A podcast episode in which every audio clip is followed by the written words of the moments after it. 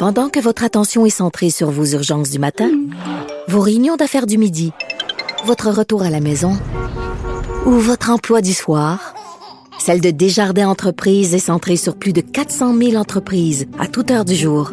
Grâce à notre connaissance des secteurs d'activité et à notre accompagnement spécialisé, nous aidons les entrepreneurs à relever chaque défi pour qu'ils puissent rester centrés sur ce qui compte, le développement de leur entreprise. Euh, on va aller rejoindre Sophie Durocher. Salut Sophie. Vincent, je suis tellement contente euh, que tu parles de, ce, de cette histoire-là parce que je trouve que c'est très symptomatique qu'aujourd'hui, les gens pensent qu'ils peuvent écrire des choses sur Facebook, sur Twitter, sur les médias sociaux et que c'est sans conséquence. Tu sais, wow, c'est pas grave. Pourquoi ils, pourquoi ils prendraient ça au sérieux, des menaces de mort? Ben, ticlin tu vas te retrouver devant le système de justice. Et c'est bizarre que cette histoire-là arrive aujourd'hui parce que ce matin même, dans la presse, on entendait parler d'un gars qui avait été condamné pour avoir menacé de reproduire la tuerie de Polytechnique. Tiens, c'est un petit mhm. rigolo quand ça a été les 30 ans de, de, de ce drame de Polytechnique. Lui, il est allé euh, sur Twitter puis il avait dit, ah ben là, tu sais, attention les femmes. Puis euh, moi, j'ai mis une photo d'un fusil et tout. Ben, la police est allée chez lui, l'a arrêté puis il fait face à la justice. Les gens pensent que euh, c'est pas grave, c'est comme comme si tu avais une conversation dans ton salon avec tes chums autour d'une bière. Ben non, il y a des conséquences à ces choses-là.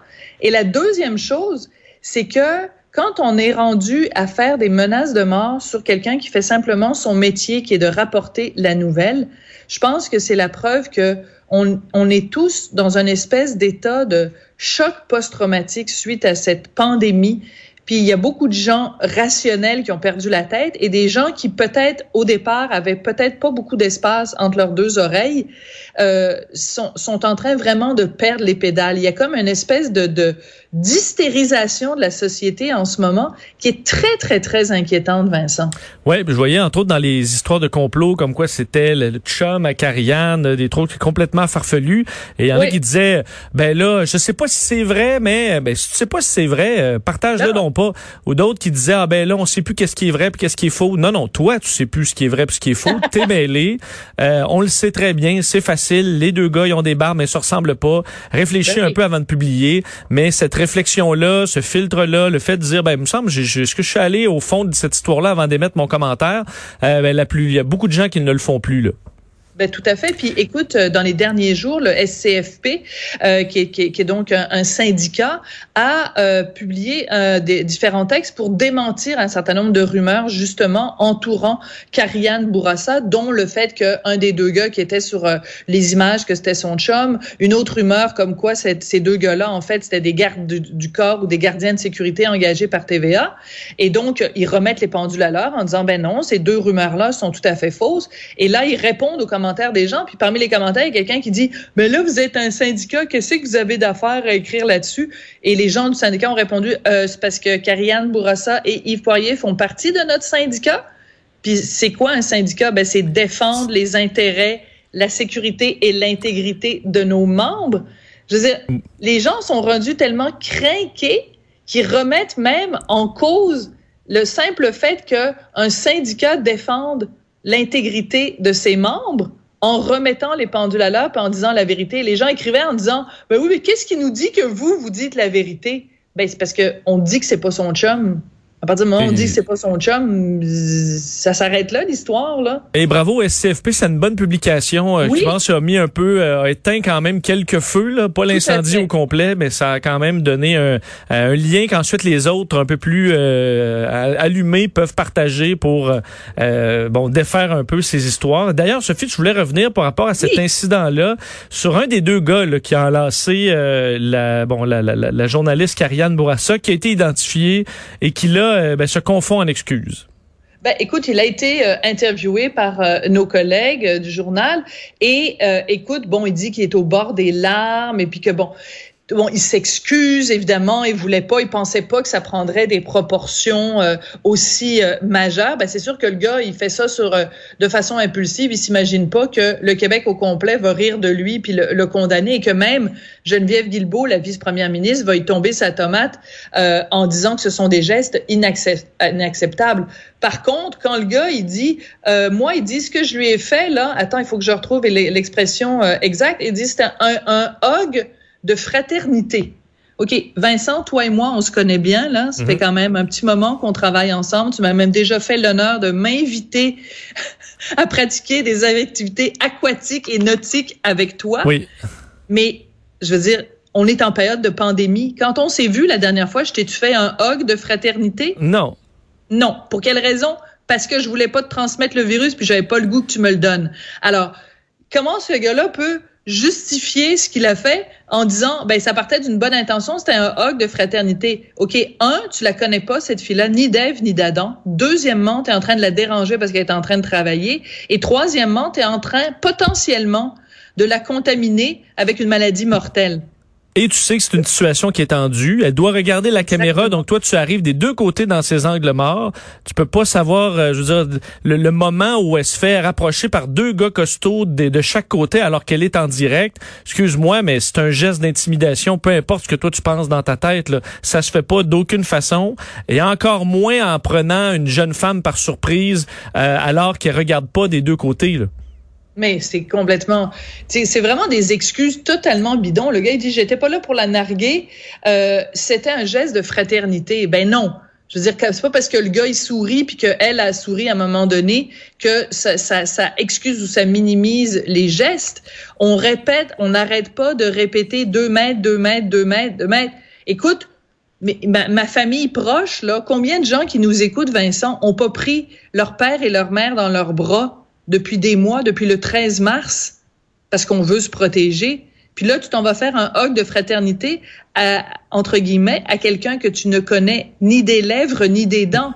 Ça tient pas debout. Je comprends que ce gars-là, tu sais, ce, ce, ce, que je trouve triste dans cette histoire-là, c'est que ce monsieur-là est peut-être 99% du temps un bon monsieur, c'est un père de famille. C'est sûr que quand son fils lui dit, euh, papa, qu'est-ce qui se passe en pleurant, puis comment ça se fait que tout le monde rit de toi au Québec, c'est sûr, ça doit pas être facile à vivre, j'en conviens, mais à un moment donné, assume dans la vie.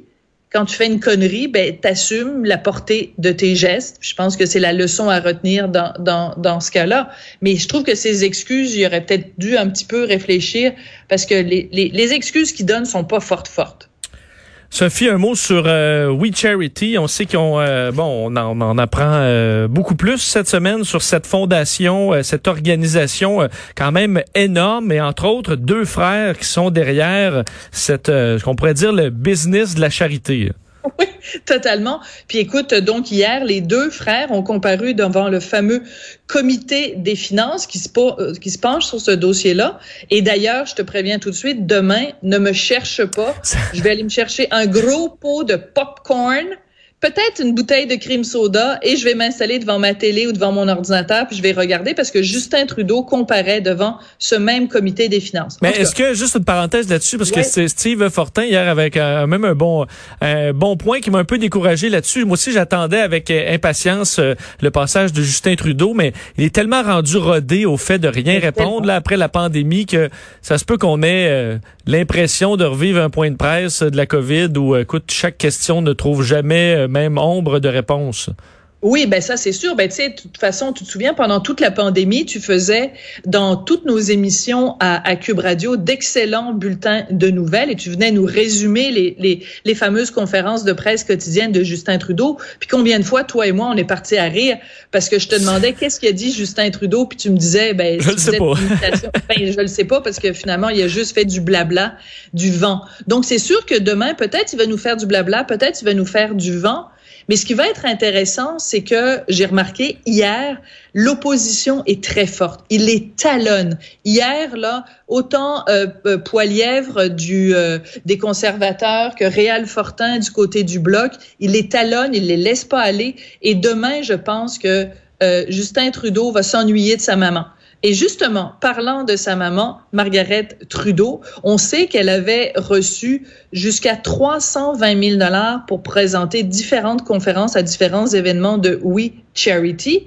Mais ce qu'on a appris au cours des dernières heures, c'est que c'est bien plus que 320 000 dollars parce que We Charity lui a aussi remboursé des dépenses afférentes, des frais de, de dépenses pour 180 000 dollars, Vincent. Oui, mais c'est ça, des dépenses qui peuvent être le prix de, de la moitié d'une maison. Non, mais écoute, c'est peut-être 4-5 fois le salaire moyen euh, au, au Canada. Là, en dépenses en dépenses. Fait que ça veut dire que pour un total de un demi-million de dollars qu'elle a fait, la mère de, du, de notre premier ministre. Et je veux juste souligner quelque chose, c'est le bloquiste Réal Fortin, hier, quand il était donc au, comité des finances, qui a soumis une question aux deux frères Kilberger derrière l'organisme We Charity et qui a dit, ben écoutez, si cette dame-là s'appelait Margaret Fortin au lieu de s'appeler Margaret Trudeau, est-ce que vous lui auriez donné tous ces contrats-là. Et là, les gens des libéraux ont dit, ah ben là, c'est effrayant parce qu'on sait que Margaret Trudeau souffre de problèmes de santé mentale. Elle a écrit des livres là-dessus. Et quand elle fait des conférences, entre autres, elle parle de ça. Donc, c'est une excellente ambassadrice pour parler de il faut arrêter de stigmatiser les gens qui ont des problèmes de santé mhm. mentale, il faut investir en santé mentale. Mais il y a plein de gens qui parlent de ces sujets-là, puis on les paye pas 500 000 dollars. il y, a des porte-paroles bilingues euh, au Québec euh, qui ont passé à travers plein de, problèmes de santé mentale qui en sont sortis, qui font des conférences dans les écoles. Pour moi, pour 10 000, là, tu peux les amener. Euh, je pense que presque tous vont lever la main. Là. Ben, tu pognes euh, Varda, tu pognes Steffi Choc, tu pognes, tu sais, il y en a une couple. Boulay, euh, peu importe, là, ceux qui ont eu des, certaines difficultés puis qui en parlent ouvertement aujourd'hui. À mon avis, à 10 000, là, Sophie, là... On, peut se faire un deal. On, ça va marcher, Oh, ça va, ça va marcher à Shop. Mais en plus, ce qui est absolument hallucinant, c'est que les frères Kilberger jouent les vierges offensées, puis jouent l'innocence, puis jouent le « Ah, nous, mais non, nous n'avons absolument pas de lien euh, proche avec la famille Trudeau. Non, pourquoi vous dites ça? Hey, vous avez donné 500 000 dollars à la mère de Justin Trudeau, vous avez engagé le frère de Justin Trudeau et vous avez pris comme ambassadrice à qui vous avez donné un podcast la femme de Justin Trudeau. À un moment donné, nous prenez pas non plus pour des valises les frères Kilberger là. Je veux dire, dites-le que vous avez que vous êtes proche des Trudeau, mais vous ayez pas le front de, témoigner devant un comité des finances, parce que quand vous témoignez devant le comité des finances, vous témoignez devant les citoyens canadiens, les gens qui ont mis le gouvernement en place. Donc, vous, vous, devez de nous, de nous dire toute la vérité, rien que la vérité, et d'être transparent. Mais là, vraiment, ils essayent de nous en passer une petite vite, et c'est très agaçant, ce sentiment-là. Un mot, euh, Sophie, sur un reportage de Radio-Canada sur, euh, fait, sur les, les, directives de la santé publique qui n'auraient pas été suivies par le gouvernement Legault. Écoute, on sait que depuis le début, euh, Horacio Arruda, docteur Horacio Arruda, nous dit à chaque fois qu'il annonce une décision difficile, il nous dit, écoutez, moi, c'est basé sur mon monde, sur le terrain, sur mes équipes sur le terrain. Chaque fois que François Legault prend une décision et dit, moi, je me base sur ce que me dit Horacio Arruda, qui lui se base sur ce qu'il y a sur le terrain. Mais ce qu'on apprend dans ce reportage dévastateur, mais vraiment dévastateur de Radio-Canada, c'est qu'à au moins deux reprises dans deux dossiers cruciaux, la base, les gens qui travaillent en santé publique ont fait des recommandations à, Horacio Arruda qu'il n'a pas suivies. Alors, écoute, ils ont eu accès à des échanges de courriels entre Horacio Arruda et Mylène Drouin, qu'on connaît bien, donc responsable de la santé publique à Montréal, le responsable de la santé publique à Québec et quelqu'un de l'Institut national de la santé publique. Donc, tout ce monde-là se parle très tôt le matin et fait des recommandations et Horacio Arruda leur dit oui, oui, oui, c'est vrai, c'est ça qu'on va faire. Puis quatre heures plus tard, fait une conférence de presse et annonce exactement le contraire. Et donc, c'est absolument terrible parce que tu te dis, ben là, il nous a dit qu'il se basait sur les recommandations des gens sur le terrain, mais c'est pas ça. Alors, par exemple, euh, la question de savoir si on devait fermer les garderies, les gens de la santé publique disent non, c'est pas notre recommandation. Qu'est-ce qu'il fait Arruda Il ferme les garderies. Et l'autre point qui est très important, c'est l'isolement rétroactif des gens qui travaillent dans le domaine de la santé. les gens de la santé publique, Mylène Drouin et les autres, disent il faut absolument que ce soit fait de façon rétrospective, c'est-à-dire qu'on mette en quarantaine même des gens qui ont voyagé avant le 13 mars. Or, Arruda dit oui, oui, oui, c'est vrai, vous avez tout à fait raison. Il envoie un courriel en disant c'est exactement ça qu'il faut faire. Mais les directives qu'il donne au, au système de santé, c'est exactement le contraire. Et combien de gens ont été contaminés dans les CHSLD, dans les hôpitaux et ailleurs par des travailleurs de la santé qui n'avaient pas été mis en quarantaine en revenant de voyage? Donc, je veux pas aller jusque-là, mais je pose la question. Combien de vies ont été perdues au Québec qui auraient pu être évitées si on avait écouté des gens comme Mylène Drouin de la santé publique de Montréal? C'est sûr qu'il semblait y avoir une grogne. Euh, je pense qu'on va aller au fond de, cette histoire-là. Euh, si, Mylène Drouin, on sait qu'elle est sortie par après euh, pour donner quand même des, détails, être assez critique envers le docteur Arruda. je pense que c'est pour ça que j'ai été surpris qu'on renouvelle le docteur Arruda pour trois ans. C'est bien. et pas que je, je, je, juge son travail en entier, là, mais un peu de ce de, de 109, une nouvelle personne pour diriger euh, la suite des choses si on a une deuxième vague, sachant que tout n'a vraiment pas été parfait, que ça a été on a un lourd bilan au Québec. J'aurais peut-être me serais gardé une petite chaîne pour un renouvellement aussi rapide et, euh, et long euh, de, de Horacio Arruda. Alors des questions qui vont être encore plus nombreuses après le, le reportage de Radio Euh, écoute, vraiment, c'est, je trouve ça dévastateur parce que euh, Mylène Drouin et les autres là que j'ai nommés ressortent. Euh, écoute, nous on le sait pas, c'est quoi la meilleure décision à prendre, mais à partir du moment où tu as des personnes autour de la table qui disent nous c'est ça notre recommandation, à partir du moment où tu as Arruda qui dit oui oui oui c'est ça qu'on va faire, qu'est-ce qui explique que quatre heures plus tard c'est exactement le contraire qui est fait? Il y a encore beaucoup de questions sans réponse. Eh, merci Sophie, on se reparle demain. Merci. Salut.